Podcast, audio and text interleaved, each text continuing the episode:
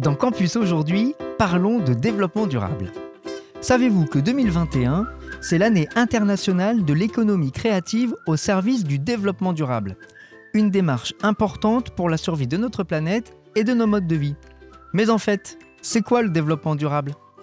En fait, l'être humain a longtemps pollué et surexploité les ressources naturelles de la Terre sans se rendre compte que ce n'était pas une façon de faire qui peut être viable dans la durée. En gros, trop longtemps, l'homme a voulu satisfaire ses besoins et ses envies sans réfléchir aux impacts sur la planète.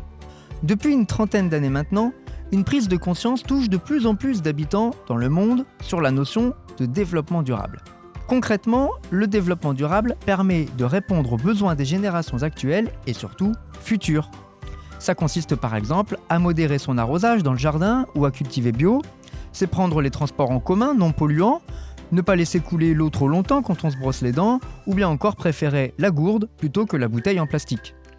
Être respectueux du développement durable, c'est aussi faire attention à son prochain, aux animaux, aux arbres, bref, protéger les êtres vivants.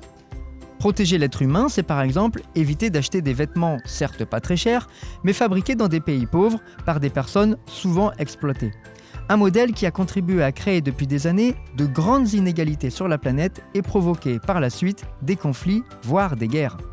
À chacun d'entre nous donc de réfléchir aux conséquences de nos actions dans tous les domaines. Le sport n'est pas épargné, bien au contraire. Quelle que soit la tenue, chaussures, vêtements, accessoires, tous ont un impact sur l'environnement au moment de leur fabrication, de leur usage et à la fin de leur vie. À ce propos, plusieurs initiatives de recyclage se développent puisque nous sommes en hiver, notons que le recyclage des skis usagés existe dans certaines stations, et des magasins permettent de recycler des vêtements ou des chaussures. La pratique du sport aussi induit une production de déchets importante. Pour rester dans les sports de saison, le ski de descente est un des plus polluants. Étonnant quand on sait que le ski se pratique dans un cadre naturel souvent agréable et en plein air. Sauf qu'une piste de ski nécessite le développement d'infrastructures, des chantiers de terrassement, qui provoquent des perturbations sur la faune et la flore végétation et animaux ont souvent beaucoup de mal à se réadapter une fois l'hiver fini. Autre aspect, le réchauffement climatique qui pousse les stations de ski à avoir recours de plus en plus souvent aux canons à neige.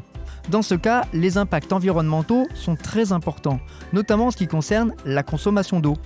Au total, on estime qu'en France, l'eau consommée par ces canons représente en une saison l'équivalent de la consommation annuelle d'une ville comme Marseille.